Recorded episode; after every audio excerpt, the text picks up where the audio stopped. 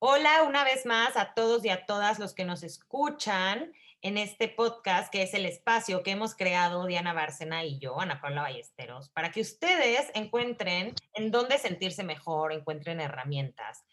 Y el tema de hoy, quisimos crear este episodio basado en el episodio anterior que hablamos con una sexóloga.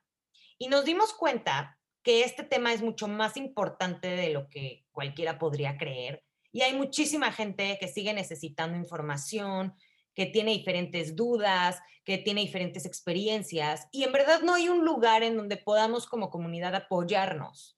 Así que el día de hoy decidí invitar a una paciente y nos va a compartir su experiencia en el tema del abuso sexual, las violaciones, cuando pasan tu intimidad, tus límites. Y como mujer es tan difícil hablarlo, trabajar este tema, pensar qué podemos hacer. Entonces, bueno, eh, el día de hoy tenemos aquí a mi paciente hermosa, que agradezco muchísimo tu tiempo, tu experiencia. Eh, quiero que, que nos compartas desde tu punto de vista adulto, maduro, ¿qué, ¿qué es para ti? Primero vamos a empezar en que me compartas qué es para ti una violación, un abuso, ¿qué es? Uy, mira, es súper importante. Te voy a decir porque no solo es cuando llegan a tocarte, porque mucha gente cree que es solo eso, ¿no? Cuando llegan a tocarte, cuando llegan a, a tener un acercamiento más allá. Porque yo te puedo decir que no solamente fue ese tipo de abuso, tuve abuso por parte de mis propios compañeros de la primaria, te puedo decir, no sé, desde que te suben la falda, que te, o sea, porque llega a pasar, ¿eh? Y, y a lo mejor a mucha gente se le hace hasta gracioso. Y la verdad es que sobrepasan el límite, o sea, que te suben la falda, que te llegan, llegan a tocar, o cuando a muchas, ahora yo veo cuando platican dicen, ¿se acuerdan cuando les veíamos los calzones a los chones a las niñas por debajo de la falda? Y se les hace muy gracioso. Y todo eso, para, para mí, yo te puedo decir que desde ahí empieza un abuso. ¡Wow! Se me está poniendo la piel chinita. No me imaginé que me ibas a decir eso. Me sacaste así. ¡Wow! Eh, me encanta que estemos empezando con este tema, porque entonces este tema empieza en nuestra sociedad. Y ahorita yo me acuerdo y sí, o sea, me acuerdo de el kinder y que te reías o tienes un vecino que lo hace como hombre y hasta las mamás, ¿no? Se ríen. Entonces, tienes razón, empieza desde ahí la educación. Sí, desde ahí como, como mamá, como papá, ¿no? Desde el, el no respetar los límites de los otros. Exacto, lo que me estabas diciendo ahorita, que el abuso sexual, una violación, no es nada más, ay, me violaron. No, es lo que te dicen, lo que te hacen sentir, es un universo de cosas. Y yo quiero que tú me platiques en tu experiencia y recuerden, o sea, esto no, lo que les estamos diciendo ahorita no es ley ni es este, si les sirve, qué bueno, y si no, también. Es nuestra opinión y lo que queremos compartir con ustedes es la empatía para que si te ha pasado, no te sientas sola, que, que sepas que hay más gente allá afuera a la que también le ha pasado y que también hay gente como yo, que soy terapeuta, en donde te puedo ayudar y que es normal y debemos de normalizar el hablar de esto ya si queremos curar el problema de raíz, ya es otra cosa, pero si ya estamos viviendo una época en el mundo así, al menos dentro de los males, como se diría, el, ¿cómo se dice? El peor o el mejor. Ajá. Dentro de los males, el menos, dicen, ¿no? Dentro de los males, el menos. Quiero que me platiques qué piensas, qué es lo primero que piensas o que viene a tu mente cuando te das cuenta que viviste un abuso yo me di cuenta ya muchos años después, porque, o sea, yo tuve una historia de abusos, como te digo, desde los compañeros, gente en la calle, porque también eso, ¿eh? O sea, ¿a cuántas nos ha pasado que vas en el transporte público y te llegan a tocar? Eso es un abuso. Finalmente eso es un abuso. este, hasta, bueno, hasta una violación. Pero yo cuando me di cuenta, yo ya estaba muy grande. O sea, en el momento, cuando eres tan pequeña, no te das cuenta. Hasta dices, hasta piensas que es normal, ¿no? Pero cuando sucede, cuando tienes conciencia de las cosas, hasta te, te cae el, el por qué a veces actúas de cierta forma. Claro, y esto que acabas de decir es increíble. Muchísimas de mis pacientes también me lo platican que, oye, es que me pasó una vez y ahora ya me pasó dos veces y ahora ya me pasó tres veces. Y es súper común que a la gente que le pasa esto lo sigue permitiendo. ¿Por qué? Bueno, no me voy a ir en detalles, después podemos hacer otro podcast de lo que pasa en la mente y por qué uno lo sigue permitiendo, ¿no? Y de qué manera te, como que te hace coco wash en la cabeza de que es normal. Entonces, tú nos platicas que te diste cuenta muchos años después. ¿Por qué crees que te diste cuenta muchos años después? Porque ahora ya hay más apertura. O sea, hace muchos años, cuando yo era niña, no había tanta apertura, como que eran muchos temas tabús, ¿no? O sea, que por eso no lo hablas, por eso no lo dices, y cuando te das cuenta, es porque a lo mejor ya tienes información extra, ¿no? O sea que podemos pensar que hay podríamos pensar que hay mucha gente de 60, 70, 80 años que vivió un abuso y ni siquiera sabe, ¿no? Claro. Y nunca lo sanó y fue normal. Y lo más cañón es que no tengo los datos en específico, no quiero decir números, pero la gran mayoría son con familiares. Así es. ¿Por qué crees tú que es en la familia? yo creo que es porque, por la confianza que se llega a tener en la familia, ¿no? Porque a lo mejor como responsable de un niño, como papá, como abuelo, no sé, crees que con, con alguien de la familia van a estar bien, ¿no? Como dicen, qué mejor que alguien de la familia los, los cuide. Sí, o sea, mejor que te viole tu abuelito a que te viole el chofer del camión. Ajá, sí, claro. Entonces, este, yo digo que es por eso, porque dejan a los niños al cuidado de algún familiar o, o porque no se te hace mal que esté con alguien mayor que sea dentro de la familia, ¿no? Y otra cosa también muy impresionante, te digo, qué lástima que no podemos cambiar las cosas, o sea, me gustaría poder tener en mis manos algo, pero bueno, si esto estoy poniendo mi granito de arena en el universo, pues qué bueno. Pero las mamás o los papás o los hermanos o los primos ya una vez que saben, obviamente la gran mayoría no lo dice, pero los que ya lo dicen es como, bueno, pero cállate. Ni siquiera le preguntan cómo estás. Es como, ok, ya me dijiste, pero no se lo digas a nadie más y ya, aquí muere. No, es como, o sea, tengo pacientes que me dicen, es que me violó mi tío, se lo dije a mi mamá y mi mamá me dijo que me calle. ¿Por qué crees que pasa? O sea, es como, estás mal y, y sigues cavando el hoyo. ¿Por qué pasa eso? Mira, en mi caso yo nunca lo he hablado, ¿eh? De hecho, en mi familia nadie lo sabe, nadie lo sabe. Pero, pero tengo un, este, pero dentro de mi familia hubo un caso también que uno de mis tíos abusó de mi primo y todo el mundo lo supo y, o sea, se hizo un rollo y nunca pasó nada. Su mamá lo supo, todos, o sea, mi abuela, mi, mamá, mis tíos, todo. Ahora sí que es como un secreto a voces y nadie hizo nada, ¿no? Como el chisme de el tío le robó al primo un reloj del abuelito y ya, ¿no? Ahí se quedó.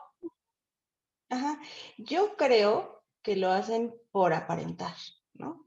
No, no pasa nada aquí, este, tú sigue con, con tu vida y pues no, no pasa nada o por ignorancia, ¿no? También. Y, exacto, como dices, porque a lo mejor no saben qué hacer. Porque dicen, ah, bueno, ok, todos mienten en la madre al tío. ¿Y luego qué hacemos? Y ya, entonces mejor no hacemos nada. Entonces, una vez, bueno, tomando en cuenta este tema que acabamos de tocar, que es la impotencia de que la gente se hace pendeja porque esa es la palabra. ¿Qué haces tú como la víctima si te das cuenta que estás sola? ¿Qué haces tú? Cuando, por ejemplo, tú que te diste cuenta, no, pues sí, lo que me pasó sí fue un abuso. ¿Y ahora qué? la verdad es que yo traté de sobreponerme, ahora sí que te haces la fuerte y dices, bueno, ya no puedo cambiar el pasado. Tratas de que te afecte lo menos posible en, en, tu, en tu futuro, pero sí te afecta, por supuesto que te afecta. Te voy a decir, porque yo tengo tres hijas. Y siempre he tenido miedo de que les llegue a pasar algo así. Claro, por supuesto. Y te voy a decir una cosa, mi hija la más pequeña tuvo un problema de, de trastorno alimenticio. A lo mejor con esto ya van a saber más o menos quién soy si me escuchan. Y yo me tenía mucho miedo que lo hubiera desencadenado una cuestión así. Ahora que yo lo pienso, puede, o sea, yo creo que lo pensé por mi experiencia, no porque en realidad ella le hubiera pasado algo así, ¿no? O sea, vives con ese miedo siempre. Siempre, siempre. Fíjate, te cuento, por ejemplo, del tío, ¿no? Ya en, los, en sus últimos días vivía con mi abuela y mi mamá iba a ver a, a mi abuela con una de mis hijas y no sabes, o sea, yo le decía, no quiero que la, te separes de ella por nada del mundo y le hablaba cada rato y no, no le, porque yo tenía ese miedo, ¿no? O sea, el tío ya ni se podía mover cama, ¿no? Pero a mí me daba mucho miedo. Claro, por supuesto. Y entonces estás educando mujeres desde el miedo. No te estoy juzgando, pero es la realidad. Estás viviendo desde el miedo y es como si estuvieras en una jaula. O sea, no, no puedes. Es como si no pudieras pensar con la mente clara. Y dime una cosa, ¿qué tan difícil es. educar a tus hijas desde este miedo o vivir en una sociedad desde este miedo? Si de por sí vivimos en un país, en una sociedad que como mujer, o sea, es impresionante un puesto, una mujer gana menos, el mismo puesto un hombre gana más, o hasta en los puestos más altos con gente súper erudita, de, eh, educación, dinero, llámale como quieras, en todos lados hay abusos. ¿De qué manera a ti te impacta en tu día a día esto? Uy, no. ¿Sabes qué? Es, es como dices, es vivir dentro del miedo. Siempre estás pensando, ¿qué tal si me van a hacer algo? ¿Qué tal si pasa algo? ¿Y si les pasa algo en la calle? O sea, y la verdad es no vivir, ¿no? Y de verdad vives con el miedo de que les pase algo a ellas, ahora que ya las tienes como tú como responsable, y que te pase ahora a ti, ¿no? También.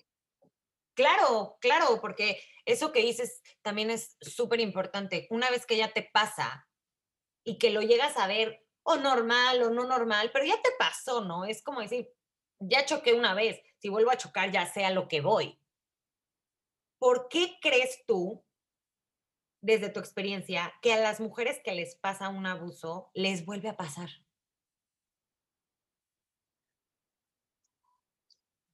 No sé, no, o sea, yo también lo he preguntado, ¿eh? Porque yo digo, ¿sabes qué? Siento que hasta como que estuviéramos predestinadas para una cuestión así. Y no debe de ser así. ¿Estás de acuerdo? O sea, como que es como dicen, no, que porque choque hoy, voy a chocar mañana y pasa. No, no, no. O sea, no debería de ser eso. ¿Por qué nos pasa? No tengo idea por qué se repitan esos patrones. No sé si sea una cuestión energética, no tengo idea. Yo tengo muchas pacientes que, y a lo mejor Diana podría decirnos lo mismo en el tema de la nutrición, que el día de hoy Diana no pudo estar con nosotros, pero no quisimos cancelar esta grabación contigo porque es súper importante compartirla a la gente que nos escucha. Y Diana también nos podría, estoy segura que nos podría decir, la gente que tiene trastornos alimenticios, ¿por qué le vuelve a dar, no? O sea, es como que, como si nunca te curaras o como si se quedara en tu ADN grabado o en tu subconsciente. En el tema en el que yo soy experta, que es la sanación energética, teta healing, que es con creencias, y lo veo con mis pacientes, que les pasa una vez y les pasa y les pasa y les pasa. Lo, les digo, después haremos un capítulo más extenso de las creencias, pero lo que yo me he dado cuenta y lo que sé por los estudios que tengo es que aprendes a vivir así. O sea, ya está como en tu sistema, que a través de eso tú estás a salvo. Imagínate, que a través de esa experiencia o a través de permitir abusos vas a conseguir un trabajo, que a través de permitir, hasta déjate tú en la calle con tu propio esposo o con tu propia pareja, ¿cuántas mujeres no hay que diario en su casa les pasa eso? ¿Por qué? Porque no, no tendrían dónde vivir o porque así me aman. Entonces, eso que dices que yo creo que ya es como un modo de vivir, es por eso, porque a lo mejor no, imagínate, desde que no te das cuenta que estás viviendo un abuso, entonces no te das cuenta que algo está mal. Y luego no te das cuenta que algo tienes que trabajar porque para ti nada está mal, se hace un hábito. Entonces ya es después más difícil sanar un montón de cosas en vez de sanar una cosa, ¿no? ¿Tú qué opinas? Sí, es como, como una adicción. Es como una adicción, o sea, no, no paras, es un círculo vicioso, círculo vicioso. Y como bien lo dices, llega un momento en que llegas a, a que tus relaciones se basen en, en, ese tipo de cuestiones, ¿no? Es como cuando tienes un, una pareja que, que es abusadora o que, este, que, que tiene problemas de, de ira, ¿no? A lo mejor llegas a terminar y regresas a lo mismo y regresas a lo mismo. Porque, pero no es, más bien eres tú, ¿no? Como dicen, tú los escoges así. Exactamente. Yo digo que es lo mismo. O sea, como que tú, a lo mejor, no sé, inconscientemente buscamos el, el, ese camino, ¿no? Claro, porque a través de ese camino aprendiste a salir adelante, ¿no? Como lo que yo veo en, en, en mis terapias. O sea, si con esa experiencia tú te hiciste la mujer que eres hoy, porque ya estás fuerte, porque te pusiste atención a ti misma, porque sanaste, porque llegaste muy lejos, porque te hiciste una chingona o supiste aprender a poner límites. Imagínate, ¿quién en su sano juicio va a dejar esa experiencia si esa experiencia te trae todo esto positivo? Entonces es sanar desde raíz. Y esto nos lleva a otra pregunta que te quería hacer. ¿Cómo te das cuenta o a lo mejor hay gente que ni se da cuenta, ¿verdad? Pero tú que estás en este camino de querer sentirte mejor, de sanar, ¿cómo te das cuenta que hay algo que tienes que sanar? O sea, que algo no está bien, no importa que hayas sido hace 5 años o hace 20 o hace 30. O sea, el momento en el que dices, estoy con una piedrita en el zapato que, que creo que me la puedo quitar para vivir un poquito mejor. ¿Cómo te das cuenta? Porque porque es algo que siempre, o sea, como que de repente, no sé, se te viene a la mente, este, siempre está presente el, miedo, como dices tú, el miedo a lo mejor con mis hijas, el miedo conmigo. Entonces, el vivir así llega un momento en que dices, ya, ya como dices, o sea, sí fue a lo mejor eso lo que te hizo madurar y, y hacerte fuerte y todo, pero a lo mejor podrías haber tenido un, un camino menos difícil para llegar al mismo punto, ¿no? Te acostumbras a vivir de esa forma. Y obviamente te callas por muchas cuestiones, ¿no? O sea, yo te puedo decir que yo cuando me di cuenta ya no quise decir nada, porque ya había pasado muchísimos años, pero, pero yo dije, creo que el, el hablar va a dañar, va a lastimar más a la gente que yo quiero que otra cosa. Y te voy a decir una cosa, ¿eh? Hace dos años volví a ver a la persona.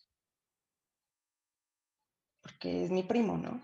Y se murió uno de mis tíos y lo vi. Lo vi de lejos. Ni siquiera, o sea, me quise acercar, no, no, nada.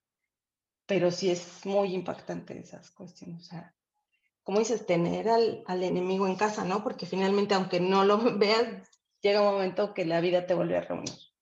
Claro, claro, aunque sea un vecino, un pariente o alguien fuera del círculo, ¿no? También vuelve a pasar.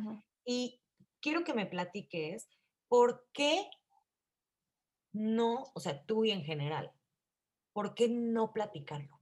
¿Por qué existe esto en, como dices, pues ya va a hacer más daño que lo que pueda hacer, entonces mejor me lo guardo?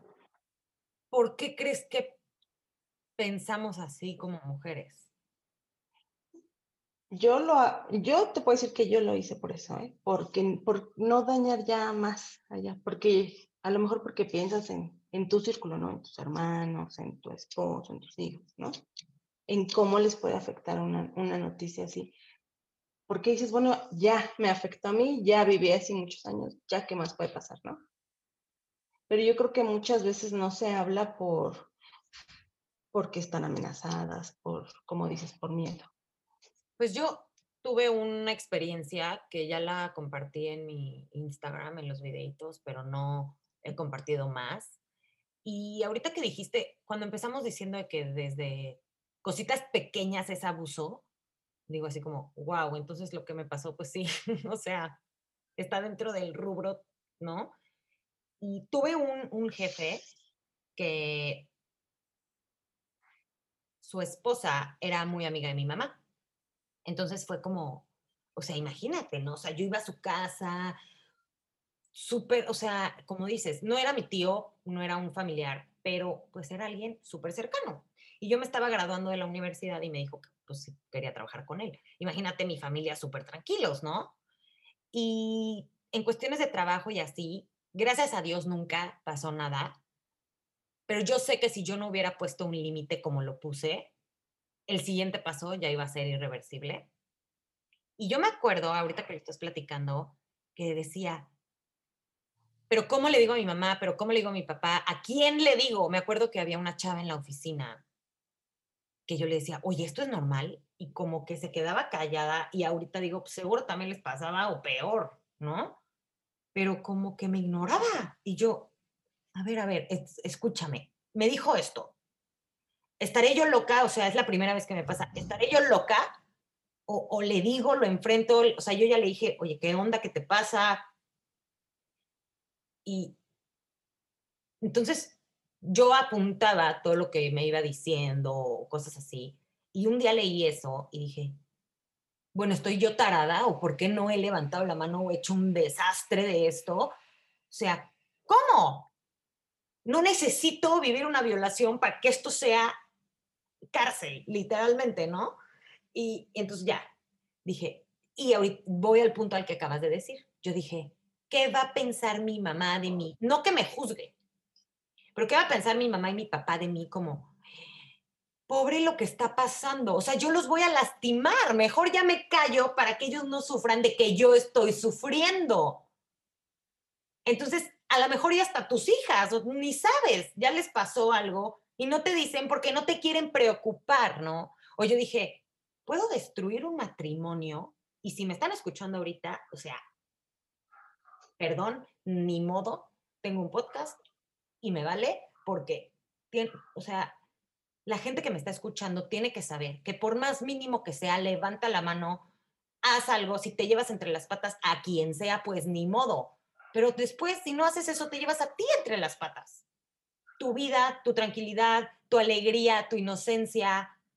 Y después, como tú dices, es un desastre sanar porque ya tienes que sanar creencias sobre creencias, sobre traumas, sobre dudas, sobre miedos. Y pues es más difícil, ¿no? Entonces, bueno, gracias a Dios no, no pasó a mayores, este, solo fue el susto, como dirían, pero, pero yo me acuerdo y quiero que me digas eso tú, en tu experiencia. Yo me acuerdo que sentía como culpa y vergüenza. Y yo decía, pero, ¿por qué si yo no estoy haciendo nada?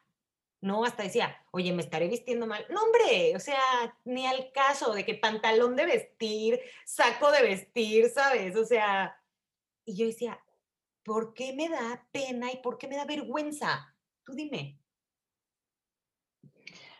Por, por lo que tú dices, porque a lo mejor este tipo de cuestiones te lleva a ser insegura.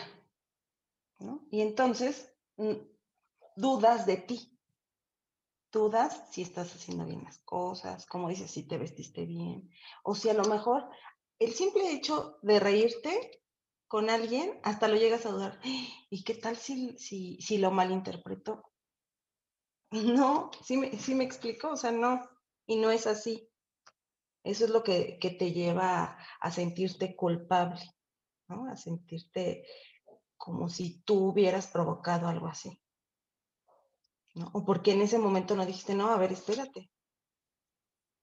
O sea, en mi caso, ¿no? Porque estaba yo tan chiquita que yo, yo, y ahora te digo, bueno, ¿por qué yo no dije nada? Pues, ¿cómo vas a decir algo si no sabes ni siquiera? Yo igual, ahorita que lo dices, yo me, yo me juzgaba y me culpaba y decía, pero ¿cómo no? O sea, sí me acuerdo en esos momentos estar diciendo como de, oye, me estás haciendo sentir incómoda, oye, no, oye, párale. Pero digo, como que siento impotencia conmigo misma de no haber hecho algo más grande, ¿no? Pero es que en el momento, ¿qué haces? O a la policía, ¿no? Pues no, o sea, estaba mi trabajo que lo necesitaba en ese momento. Estaba la relación familiar, lo que quieras. O sea, hay tantas cosas de por medio que te ponen tan vulnerable y, y quiero que me digas, ¿tú qué podrías aconsejar o compartir con mujeres que nos escuchan, que pueden ser más jóvenes, más grandes, niñas de 15 años, de 18, de 20, de 30 y 40, mamás, futuras mamás, para esto que acabamos de platicar al final, que es, pues, el que no pusiste límites, el que tú qué, o sea, ya si no podemos cambiar lo que está afuera de nosotros, ¿qué podemos hacer nosotros? Uno, si estamos en esa experiencia, y dos, si ya la pasaste para tú sentirte mejor, para nosotras como mujeres empoderarnos y ya si te tocó, pues bueno, ok, ni modo, pero ¿cómo salgo adelante? Una, primero reconociendo qué es lo que te está pasando, cómo te estás sintiendo, cómo, que en realidad tienes miedo. Tienes miedo de que te vuelva a pasar o de que le pase a alguien más, a la gente que está a tu alrededor ya empezando por ahí, puedes, en mi caso yo te puedo decir que con mis hijas yo siempre, siempre he mucha apertura en cuestión sexual, siempre, siempre, siempre, siempre. Precisamente por eso, porque no quiero que pasen, o sea, que tengan eso, esos límites conmigo, que digan, es que no le cuento a mi mamá porque me da pena, ¿no? No, o sea, aquí se habla de la manera más natural. Mira que mis hijas ya son grandes, ¿no? La más chiquita tiene 14 años, entonces ya están muy grandes. Pero yo he hablado con ellas de todo. Aquí no, aquí no, yo no juzgo a mis hijas si, si llegan a tener relaciones, sino, este, yo he hablado con ellas de la, de la homosexualidad, de todo. porque Precisamente por eso, para que ellas tengan la confianza de que en el momento en que les llegue a pasar eso o cualquier otra cosa, vengan conmigo. Vengan conmigo a decirme, ¿sabes qué, mamá? Está pasando esto, pasó esto. O como tú, ¿no? Oye, ¿sabes que esto es normal? ¿Es normal que me digan esto? Porque eso lo, lo reconoces ya con la experiencia, con la madurez, ¿no? Cuando tienes, como dices, 15 años. Exactamente es lo que me pasó a mí. Yo decía, es como mi primer trabajo oficial, este, es normal, o sea, como que en qué momento sé que tengo que salirme o poner límites y mi trabajo está de por medio, mi familia, es normal. Y también decirles que lo más importante es su bienestar y que si algo, si algo les está dando incomodidad es porque algo está pasando, que confíen en ellas porque es como tú lo dices. Yo decía, es normal, es porque algo te incomodaba. Claro. Entonces, si tú hubieras, te hubieras acercado a alguien, no a tus compañeras, a alguien más, a lo mejor te hubieran dicho, no, sabes que no es normal. Claro, y entonces el termómetro para ir midiendo es nuestros sentimientos. Y en esto y en todo en la vida, o sea, como hay un dicho que dice, confía en tus, bueno, el dicho es en inglés y rima, pero en español sería, confía en la vibra que sientes, nunca miente. Y sí es cierto, sí, sí es cierto. Es como cuando conoces a alguien y dices, ay, me cayó súper bien solo de ver. Exacto. Pero al revés. Y que no, yo también diría algo que, y esto sí porque ya lo viví, que no hay persona, dinero, trabajo, no hay nada que valga tu tranquilidad. Porque luego por tener otras cosas, permites eso. Y entonces, al permitir eso, sí, tienes otras cosas, ¿no? Pero a la larga no te llevó a nada. O por miedo permitiste eso y a la larga ni el trabajo, ni el dinero, ni la persona duran y tú te quedas todo jodido toda la vida. Y quiero que me digas, una vez que ya te das cuenta, con lo, lo, que dijiste ahorita, ¿no? Que ya te das cuenta que tienes algo, que escucha tus emociones, escucha tus sensaciones, o sea, si hay algo, y quieres sanarlo y sentirte mejor, ¿cómo puedes empezar? O sea, la gente que nos escucha que dice, ok, bueno, sí, ya, estoy consciente, me violaron o abusaron de mí, o mi tío cada vez que lo veo se pasa de la raya. ¿Cómo empiezo yo a cambiar las cosas, lo que poco o mucho que pueda yo hacer que esté en mis manos?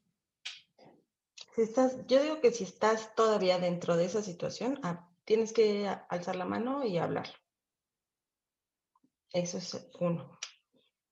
Dos, si ya estás, si ya no estás dentro de la situación, entonces tienes también que hablarlo, porque el hablarlo, la verdad, no sabes cómo te tranquiliza, cómo te sana. El, decir, sí, sí me pasó esto, reconocerlo y entonces buscar opciones, buscar opciones y para no sentirte culpable de, de, la situación, de lo que te pasó o de cómo has llevado tu vida por, por una violación o por un abuso. Claro, claro. Y hay muchas cosas que podemos encontrar para sanar.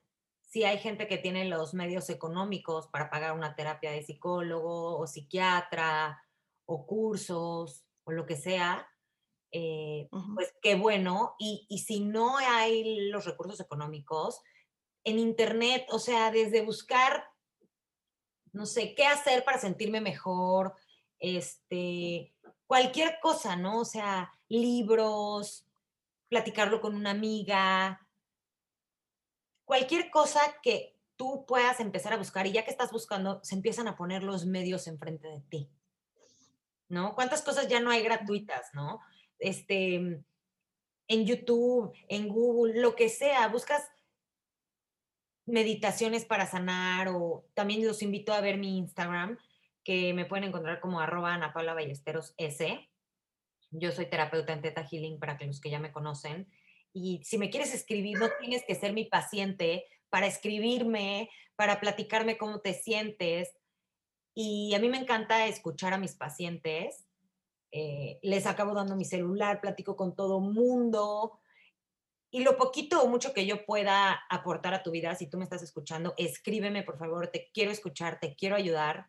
Y si no, también tienes este podcast, tienes este espacio, nos puedes escribir a nuestro email podcast arroba si te quieres te cuidas.com y a Diana Bárcena, que es la creadora de este nombre de Si te quieres te cuidas, que para mí es como un himno, o sea, debería estar tatuado en todas las personas, porque eso es lo que queremos hacer, o sea, si te quieres te cuidas, ¿no? Y tú ponerte a ti primero. Y bueno, ya si te pasó esto, salí adelante. A Diana la pueden encontrar con su Instagram arroba Diana Bárcena y yo solo quiero agradecerte por tu tiempo, amiga y paciente, por estar aquí, compartirnos esto, todo lo que nos has dicho. Creo que a todo mundo te ha pasado esta experiencia o no. Estás aprendiendo algo, estás sabiendo que hay más allá afuera, que pertenecemos a algo más grande que nosotros. Solamente es como que abrirnos la puertita en nuestro corazón y y explorar las oportunidades, ¿no? No hay una receta que podamos ni tú ni yo decir, ah, pues haces esto, haces esto, haces esto. Pero sí se puede vivir mejor, sí se puede vivir más feliz. Antes de despedirnos, quiero que me digas, lo, no sé si quieres compartir algo más. ¿Qué, ¿Qué más quieres decirle a la gente que nos está escuchando? Que no se sientan solas, como dices, siempre, siempre hay un camino, siempre. Una amiga, un video, una lectura, lo que sea, para salir adelante y siempre que sea desde, desde el amor propio, porque cuando te empiezas a cuidar, a querer, de verdad que las cosas van saliendo, se abren los caminos para muchas cosas. Exactamente. Tienes que tú salvarte porque si tú no lo haces, nadie lo va a hacer y eres la persona más importante en tu vida. Fue un placer para nosotras estar aquí con ustedes y compartirles de este tema. sabes que aquí tienes un espacio, escríbenos y una vez más, muchísimas gracias por tu tiempo, por tus palabras y bueno, a todos los que nos escuchan, también gracias por su tiempo. Me encanta que estén con nosotros y nos vemos en el siguiente episodio. Los amo mucho.